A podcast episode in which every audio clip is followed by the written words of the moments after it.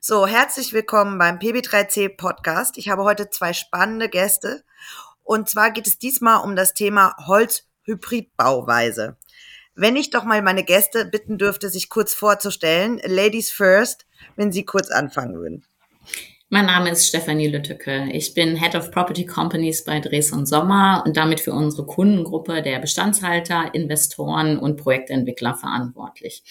Ich komme ursprünglich aus der Architektur, bin aber jetzt auch schon über fast 20 Jahre in der Beratung und Steuerung von Bauprojekten unterwegs. Und Dresden Sommer steht natürlich schon für Nachhaltigkeit äh, in unserer Branche. Und äh, im Holzbau werden für mich die Themen Nachhaltigkeit und Modularisierung einfach perfekt kombiniert. Und ich glaube, dass neben dem Holzbau halt die Modularisierung da auch einfach ein, wirklich ein großer Zukunftstrend ist. Herr Kirchberger. Ja, mein Name ist Klaus Kirchberger. Ich vertrete ein Unternehmen, das zum Kundenkreis von Frau Lüttike gehört, nämlich die UFB Projektentwicklung. Dort bin ich der Vorsitzende der Geschäftsführung. Äh, wir beschäftigen uns äh, seit einigen Jahren sehr intensiv mit dem Thema nachhaltiges Bauen ähm, mit dem Schwerpunkt in der Tat bisher auf Nachhaltigkeit, da wir als gewerblicher Projektentwickler das serielle Bauen äh, natürlich eher im Hintergrund sehen, aber auf der anderen Seite auch das Modulthema durchaus für uns reklamieren, wenn wir es auch noch nicht so im Vordergrund haben. So, dann kommen wir gleich schon zur ersten Frage. Herzlichen Dank erstmal für die kurze Vorstellung. Herr Kirchberger, Sie haben eine Studie zu dem Thema in Auftrag gegeben. Glauben Sie denn, dass der Holzbau eigentlich ein Modell für die Zukunft ist? Der Holzbau, sowohl Holzhybrid als auch Vollholzbau sozusagen, ist mit Sicherheit ein Thema für die Zukunft. Es wird natürlich nie die beherrschende Rolle spielen können, denn dazu wird, fehlen auch die Ressourcen. Ähm, es wird aber eine sehr gute Alternative sein, die gerade im Hinblick auch auf die ESG-Thematiken äh, sehr stark zu Buche schlagen wird. Ja, aber Frau Lütteke, wenn ich jetzt mal überlege, so richtig läuft das ja noch nicht an. Also so viele Holzhybridbauten gibt es nicht. Ich habe mir neulich eine Statista-Studie angeschaut. Vor ein paar Jahren gab es mal so einen kurzen Boom, aber der ist doch eigentlich schon wieder verflacht. Das sehe ich nicht so, sondern der Holzbau steckt äh, oder steckte lange noch in den Kinderschuhen und ist eigentlich noch in der Entwicklungsphase.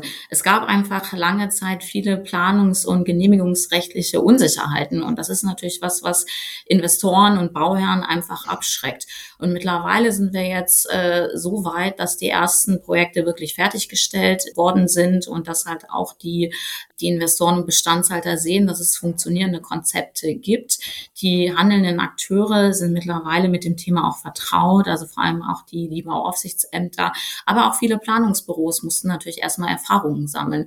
Und jetzt sind wir eigentlich so weit, dass wir das Ganze äh, auch in einer größeren ähm, Stärke ausrollen können, weil einfach viel mehr Erfahrung da ist und die Vorteile, gerade auch was die CO2-Bindung angeht, offensichtlich an der Stelle sind. Also man spart mit einem Holzbau sicherlich äh, zwei Drittel der CO2-Emissionen ein. Und das ist natürlich zukünftig relevant, wenn es auch äh, zu einem verstärkten Fokus auf dieses Thema kommt.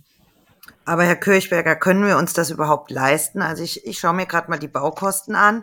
Äh, Holz ist doch bestimmt auch ein teures Gut und ein Ras. Ist das überhaupt realisierbar? Also grundsätzlich mal sind im Augenblick alle Materialien ein teures Gut. Insoweit unterscheidet sich Holz da wenig von Stahl. Äh, insgesamt sehen wir im Augenblick eine Explosion der Baupreise, die natürlich auch in den derzeitigen Krisensituationen begründet liegen, zum Teil jedenfalls. Ähm, richtig ist, Holz ist auch nicht billig. Ähm, aber Holz ist auch, äh, und, und, insgesamt wird sicherlich ein Holzhybridgebäude äh, einen, einen Aufschlag auf die konventionellen Baukosten benötigen. Das ist ganz klar. Die Frage ist natürlich, was gewinne ich dadurch? Als ich denke sowohl aus der Sicht des Mieters als auch aus der, aus der Sicht des Investors. Der Mieter gewinnt mit einem Holzhybridgebäude, wie wir es jetzt gerade in Wiesbaden für die Hessenagentur bauen, gewinnt er ein hervorragendes Gebäude, mit dem er äh, seinen Mitarbeitern ähm, eine ein, ein Arbeiten in gesunder Atmosphäre ermöglicht. Holz ist nun mal ein Baustoff, der für ein hervorragendes Raumklima sorgt. Gleichzeitig, äh, was, die, was uns alle anbelangt, kann man dafür sorgen mit Holzhybridgebäuden, dass man eben den Nachhaltigkeitsgesichtspunkt viel stärker verfolgen kann als mit der konventionellen äh, Bauweise. Und zum Dritten äh, können wir natürlich mit Holzhybrid auch sehr schön ähm, andere Maßnahmen verknüpfen, wie beispielsweise Solarenergie, Solarfassaden, Solaranlagen auf den Dächern, ähm, und, und vieles andere mehr, was in den Gesamtkontext einfach sehr gut reinpasst und auch die Bedürfnisse, die wir im Augenblick haben, nämlich nach, nach der Einsparung natürlicher Ressourcen, ähm, da sehr viele Punkte machen können. Der, der Investor ähm, und der Mieter sind sicherlich ähm, oder sind nach unseren äh, ja, Erhebungen auch durchaus bereit, hier einen Aufpreis zu bezahlen. Hat auch damit zu tun, dass man natürlich gute Mitarbeiter gewinnen will, hat aber auch damit zu tun, dass man künftig sein eigenes äh, Gewissen ähm, nicht mehr so sehr damit belasten muss, dass man mit einem Gebäude äh, für zu hohe Emissionen sorgt. Gibt es denn, Frau Lütteke, genauso wie Herr Kirchberger eben beschrieb, gibt es denn schon so Erfolgsprojekte? Ich meine, haben Sie nicht auch das Cube in Berlin betreut? Ja, äh, das Cube hatte natürlich einen ganz anderen äh, Fokus, muss man sagen. Ähm, also ich glaube auch, dass grundsätzlich Materialien immer auch materialgerecht eingesetzt werden können. Und wenn ich äh, ein Glasgebäude plane, dann ist es halt vielleicht hinterher doch nicht der Holzhybridbau, der dahinter steht. Aber ich sehe das genauso wie der Herr Kirchberger, dass äh, das Holz natürlich in anderen Bereichen auf jeden Fall punkten kann, wenn es äh, um den Wohlfühlfaktor geht. Auch wir äh, sehen das am Markt, dass halt das Thema Wellbeing und Health viel stärker bei den Nutzern in den Fokus rückt und auch äh, für, für die Mieter natürlich bei der Mitarbeiterzufriedenheit dann ganz wichtigen Stellenwert erreicht hat. Und da kommen dann genau die, die Holzbauten oder Holzhybridbauten ins Spiel. Das heißt, ich habe da eine grundsätzlich andere Ausrichtung äh, des Gebäudes. Und bauen wir wirklich für die für Generationen? Ich sage immer, eine gute Projektentwicklung muss Generationen auch überleben. Kann das Holz überhaupt leisten? Ich denke schon, dass es ein äh, langfristiger Baustoff auch ist. Also es gibt ja viele Beispiele, wo auch Holzgebäude viele, viele hundert Jahre gehalten haben. Ich glaube aber, der Vorteil beim Holzbau liegt auch noch im anderen Bereich, und zwar der Modularisierung, äh, die wir vorhin schon angesprochen haben. Das heißt, wenn ich neue Anforderungen habe, dann kann ich halt im Holzbau auch das Gebäude einfach wieder abbauen und in einer anderen Konstellation oder an einem anderen Ort vielleicht auch wieder aufbauen. Das ist natürlich äh, bei konventionellen Bauweisen in der Form nicht möglich, wie das beim Holzbau zukünftig realisiert werden kann. Und da denke ich dann an die Rezyklierfähigkeit äh, von Materialien, wo auch der Holzbau natürlich Vorteile bietet. Und das wird ja die Aufgabe auch für die Zukunft sein, dass man die Lebenszyklen der Gebäude viel, viel länger wieder äh, betrachtet mhm. und dass wir halt von der immer kurzfristigeren Erneuerung von Gebäuden halt auch einfach wegkommen, weil das ist äh, langfristig nicht nachhaltig und da muss ein komplettes Umdenken stattfinden und da ist der Holzbau, glaube ich, auch ein, ein guter Baustein, um auf diesem Weg auch ein Stück weiterzukommen. Da kann, ich, da kann ich nur zustimmen. Natürlich, das ist auch die Frage, die wir zu, es gibt zwei Fragen, die immer gestellt werden. Zum einen, ja, verfault das denn Holz nicht ganz schnell? Termiten haben wir ja Gott sei Dank nicht, also die Frage hatte noch nicht. Ähm, aber, oder bisher haben wir jedenfalls keine. Ich hoffe, es bleibt so. Und äh, die andere Frage ist natürlich immer der Brandschutz. Mhm. So, ähm, den Brandschutz kann man inzwischen, ich glaube, den haben wir richtig im Griff. Also da kann man mit, mit Sicherheit sagen, äh, ein brandschutzrechtliches, der Brandschutz steht Holz Holz- oder Holz Holzhybridgebäuden nicht entgegen. Ähm, die andere Frage ist in der Tat, es gab ja frühe Anfänge des Holzbaus und ich habe lustigerweise heute mit einer Bauunternehmerin gesprochen, die mir auch Erfahrungen aus anderen Ländern beschrieben hat, in denen der Holzbau damals noch in den Kinderschuhen steckte, so wie es bei uns ja auch tut. Aber man lernt ja Gott sei Dank dann immer aus den Fehlern der anderen, ähm, wo tatsächlich dann auch Holzgebäude eben so errichtet wurden, dass das Holz ein, der Fäulnis ausgesetzt war und so weiter und so fort. Also das kann passieren, aber diese diese Erfahrungswerte haben wir inzwischen. Und diese Erfahrungswerte führen dazu, dass wir Holz- oder Holzhybridgebäude gefahrlos und auch mit einer langen Lebensdauer errichten können. Also da muss man sich im Augenblick keine Sorgen mehr machen. Ich darf natürlich nicht die Holzstände einfach in die Erde rammen, äh, sonst ist vielleicht dann schon ganz gut äh, beim Holzhybridgebäude, dass ich da vielleicht noch ein Betonfundament drunter habe, wo, wo die dann draufstehen. Das ist klar. Also das, äh, oder ich kann jetzt, es gibt verschiedene äh, Dinge, die ich mit Holz einfach nicht machen darf. Aber das heißt nicht, dass Holz als Baustoff ungeeignet ist. Im Gegenteil. Für mich persönlich ist mit das Wichtigste auch die Atmosphäre in einem Gebäude. Wir kennen das alle. Je neuer ein Gebäude ist, je besser die Lüftungsanlage ist, desto seltener kann man überhaupt mal ein Fenster aufmachen. Ähm, das Gebäude atmet eigentlich nur noch durch die konventionelle Lüftungstechnik. Hier gibt's mit Holz ganz viele Spielarten, mit denen ich arbeiten kann und die ähm, sehe ich als großen, großen Vorteil. Bis dahin, dass man sich eben in einem Gebäude, in dem auch Holz mit verbaut ist, vielleicht sogar offenporiges Holz, viel, viel wohler fühlt als äh, in einem Gebäude, das rein mit, mit klassischen äh, Baustoffen äh, errichtet wurde. Ja, kann ich nachvollziehen, aber für alle Nutzergruppen ist Holzhybrid ja auch nicht wirklich tragbar. Also ich kann mir jetzt kein Labor in, in wo irgendwelche chemischen Stoffe oder sowas ja. äh, genutzt werden, äh, Holzhybrid. Also es ist doch eigentlich sehr spitz positioniert, oder nicht, Frau Lütteke? Also wie gesagt, man soll immer Materialien materialgerecht einsetzen. Und wenn ich natürlich eine Oberfläche schaffen muss, die eben äh, Chemikalien äh, standhält, dann ist das natürlich nicht äh, die Holzoberfläche. Aber es ist trotzdem so, dass wir auch in konventionellen Gebäuden natürlich nicht überall die Betonoberflächen oder Mauerwerksoberflächen haben, sondern dass die dann da auch entsprechend äh, verkleidet äh, sind. Das ist natürlich für die Nutzung, muss man das immer anpassen. Ich mhm. glaube, dass äh, halt der Vorteil wirklich einerseits in diesem Wohlfühlfaktor liegt und damit sind wir halt in den in Innenstädten, in Nachverdichtungen.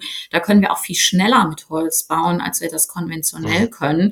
Also gerade wenn es halt wirklich um ein Wohnumfeld geht, ein innerstädtisches Umfeld, wo es auch eng ist, auch für, für Aufstockungen ist der Holzbau sehr, sehr gut geeignet, weil er halt auch leicht ist, also neben Stahl natürlich.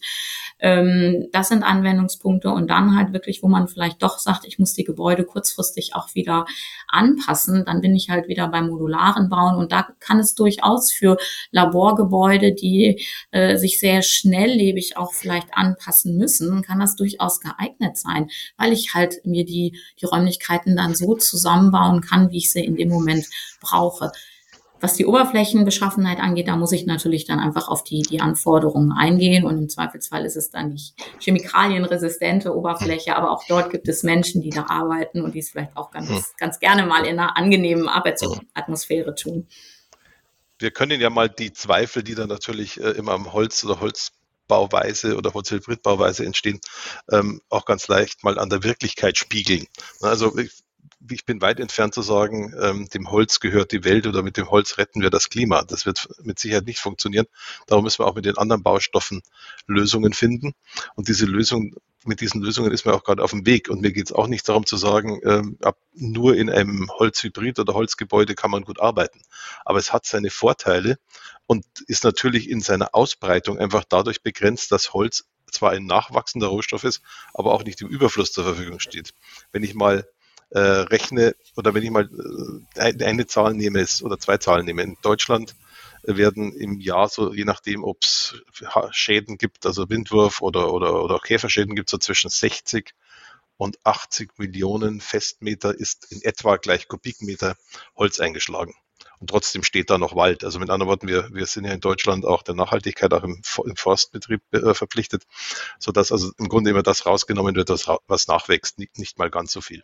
Ähm, Tatsache ist aber, dass wir mit dieser Menge äh, längst nicht das, äh, das an, an, an Beton ersetzen können, was wir bräuchten, um nur noch mit Holz zu bauen. Also mit anderen Worten, darum geht's gar nicht. Es geht darum, die, die Klasse Holz äh, für die Umwelt sinnvoll einzusetzen und für die Nachhaltigkeitsanstrengungen sinnvoll einzusetzen. Und dann wäre schon was gewonnen. Wir haben ja in unserer Studie auch gesehen, so schon 20 Prozent Gesamtanteil, Gesamtvolumen des, des Holzes am, an, an den gesamten Baumaßnahmen in Deutschland zu, äh, zu etablieren, ist nahezu unmöglich, aber so zwischen 10 und 15 Prozent könnten wir uns einpendeln. Mehr wollen wir auch gar nicht, denn es ist ja nichts für jeden. Es kostet im Augenblick jedenfalls noch mehr. Es muss also eine Kundengruppe gefunden werden, die sich der Nachhaltigkeit dann auch verpflichtet fühlt, insbesondere Ressourcen, Ressourcenschonung. Ähm, und damit hat man den, den, den Anleger oder den, den Interessentenkreis bis zu einem gewissen Grad auch schon eingeengt. Und auch andere, die genau dieselben Ziele verfolgen, können auch mit anderen Methodiken bedient werden. Aber Holz ist eben eine Methodik und mit der beschäftigen wir uns sehr gerne.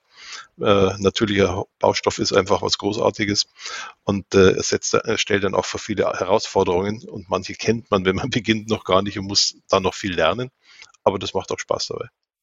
Wir stehen da ja vor großen Herausforderungen, was jetzt den Klimawandel, aber auch die Ressourcenknappheit angeht. So. Und es wird halt nicht diese eine Lösung geben, die alle unsere Probleme auf einmal löst. Das wäre dann nämlich auch ein bisschen zu einfach, sondern wir werden schon gefordert sein, möglichst viele Strategien zu entwickeln, äh, um das Thema Ressourcenknappheit und äh, ja, Begrenzung des Klimawandels zumindest in den Griff zu kriegen. Und ich sehe mhm. das äh, genauso. Es ist halt ein Baustein, weil äh, Holz einfach in der Lage ist, eben CO2 äh, zu binden. Und deshalb dann sollte es meines Erachtens wirklich auch ein strategischer Bestandteil ähm, der Immobilienwirtschaft sein, dass man die Möglichkeiten, die man im Holzbau hat, um hier wirklich äh, nachhaltige Gebäude zu entwickeln, auch nutzt. Aber ich sehe das auch so, dass in den anderen Bereichen bei CO2-optimierten äh, Beton natürlich genauso viel Potenzial liegt. Und erst wenn wir diese ganzen Ansätze zusammenführen, dann sind wir überhaupt in der Lage, genau. äh, wirklich substanziell auch äh, die, die Zielsetzungen, die ja nun äh, auf dem Tisch liegen und die wir ja erreichen wollen, dann auch umzusetzen. Und das ist schon eine, eine große Herausforderung, glaube ich, für alle Akteure, die im Moment äh, im Markt unterwegs sind. So ist es. Also das heißt, ähm, wenn ich Sie richtig verstehe, wir müssen uns dann auch überlegen, wie, wie kann Beton vielleicht ressourcenschonender hergestellt werden. Also sprich, wir sollten eigentlich generell mal auf unsere Baustoffe einen größeren Blick wenden und schauen, was gibt es denn noch für Baustoffe und nicht immer auf die klassische Bauweise gehen. Ist das richtig? Oder sehen Sie andere Baustoffe, die vielleicht Holz gut ergänzen könnten, neue Möglichkeiten? Also die, die Optimierung der vorhandenen Baustoffe ist auf jeden Fall ein großes Thema. Es geht auch darum, dass wir natürlich äh, große, große Bestände an Immobilien auch schon haben, die wir natürlich auch, also nutzen, erstmal weiter nutzen müssen im ersten Schritt und dann aber natürlich auch schauen müssen, wenn sich ein Gebäude einfach nicht mehr weiter nutzen lässt. Das passiert halt nun mal, ähm, dass man die äh, Ressourcen dann aber trotzdem nochmal recycelt und äh, wiederverwendet. Und auch da steckt natürlich ein großes Potenzial drin, wo jetzt ähm, die, die Wirtschaft, die dahinter steht, auch gerade erst anfängt, weil das ist dann ja auch nicht mehr das, was der Projektentwickler oder Investor macht, sondern das sind ja wirklich ähm, Firmen, die sich auf äh, Materialien äh, spezialisiert haben. Das heißt, da ist dann auch ein umfängliches äh, Know-how erforderlich, wie man solche Baustoffe optimieren kann, dass möglichst wenig Ressourcen verbraucht werden, aber dass auch in der Produktion halt möglichst wenig ähm, Energie auch aufgewendet werden muss, weil das ist natürlich auch gerade in der Zementindustrie zum Beispiel auch immer noch ein sehr, sehr großes Thema und wo die Potenziale noch längst nicht erschöpft sind. Wie sehen Sie das, Herr Kirchberger? Also Sie, Sie bleiben auch weiterhin beim Mischen von Materialien zu sagen. Also hm. Holz wird immer nur ein Element jetzt auch bei Ihnen sein. Ja. Ja, es geht gar nicht anders. Wie gesagt, die Verfügbarkeit ist, ist beschränkt und auch die Nachfrage. Es will nicht jeder ein Holz, ein Gebäude, das Holzhybrid errichtet ist oder ganz in Holz errichtet ist. Da gibt es ja ganz verschiedene äh, Nutzeranforderungen. Sie haben es ja vorhin selber gesagt. Äh, es gibt mit Sicherheit gerade im, in der Produktion Gründe, die vielleicht gegen Holz sprechen äh, oder auch in der chemischen Industrie. Aber es gibt eben ganz viele, die, die sich dafür interessieren und da Holz nun mal auch, wenn wir es aufs, auf die Immobilien beziehen und auf die Menge an, an äh, Volumen, die wir jedes Jahr ähm, errichten, dann sehen wir eben, dass Holz da doch ein deutlich begrenzter Rohstoff ist. Und darum wird das ein Produkt sein, das eine große Nische besetzen kann, aber das ist es dann auch. Also es wird uns nicht äh, der Verantwortlichkeit entheben, äh, dass wir uns auch bei der, bei der Herstellung von Gebäuden in konventioneller Bauweise ähm, Gedanken machen und vielleicht andere unkonventionelle äh, Möglichkeiten finden, um dann äh, Gebäude zu errichten, in denen auch Holz keine oder nur eine untergeordnete Rolle spielt. Ja, also super. Sie haben uns heute einen klasse Abriss über das Thema gegeben. Jetzt aber eine persönliche Frage. Würden Sie denn selber in einem Holzhybridhaus wohnen? Wer will, wollen Sie anfangen, Frau Lütteke? ja, also äh, auf jeden Fall. Also ich hatte eh doch das Thema, dass es ja manchmal hilft, wenn man ein bisschen über den Tellerrand hinausguckt und dass natürlich der, der Holzbau auch gerade in anderen europäischen, aber auch internationalen Ländern einen ganz anderen Stellenwert hat und dort auch äh, ganz, ganz viele äh, Einfamilienhäuser, Wohnhäuser natürlich auch immer im, im Holzbau errichtet wurden. Und äh, ich glaube, jeder war da vielleicht auch schon mal im Urlaub und fand das ehrlich gesagt ganz toll toll. Mhm. Also dieser Ansatz, dass nur das äh, massive Steinhaus ähm, wertig ist. Also äh, ich glaube, die Zeiten sind wirklich äh, lange vorbei und es gibt da tolle Beispiele, wie äh, andere Länder da schon lange mit umgehen. In, in Deutschland war es halt lange äh, auch einfach vielleicht nicht so angesagt und jetzt ist es halt so, so ein Trendthema, obwohl es eigentlich, wie gesagt, eine, eine sehr, sehr lange Tradition ja auch bei uns schon hat. Und wir sollten uns ein bisschen davon verabschieden, halt immer so in diesen äh, Trends oder Schubladen äh, zu denken, sondern da einfach auch flexibel äh, mhm. zu sein und mhm. äh, zu schauen, was, was ist unser Bedürfnis in dem Moment.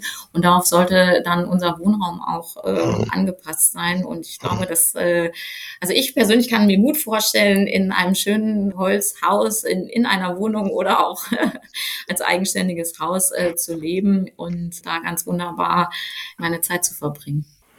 Ja, Ihre Frage kann ich eindeutig mit, mit Ja beantworten, Frau Rösch.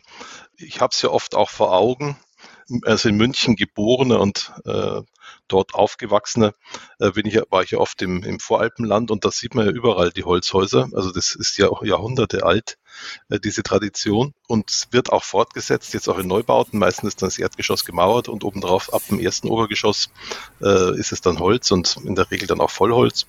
Also ich, könnt, ich kann mir sehr gut vorstellen und ich habe äh, auch schon kundgetan, wenn ich nochmal ein Haus baue, äh, dann baue ich mir ein Holzhaus.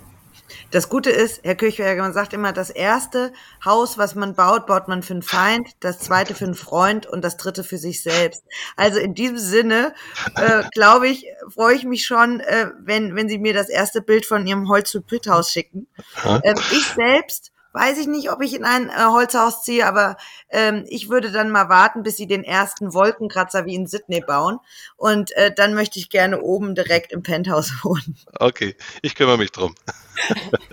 Herzlichen Dank für den spannenden Talk. Das war's für heute. Vielen Dank.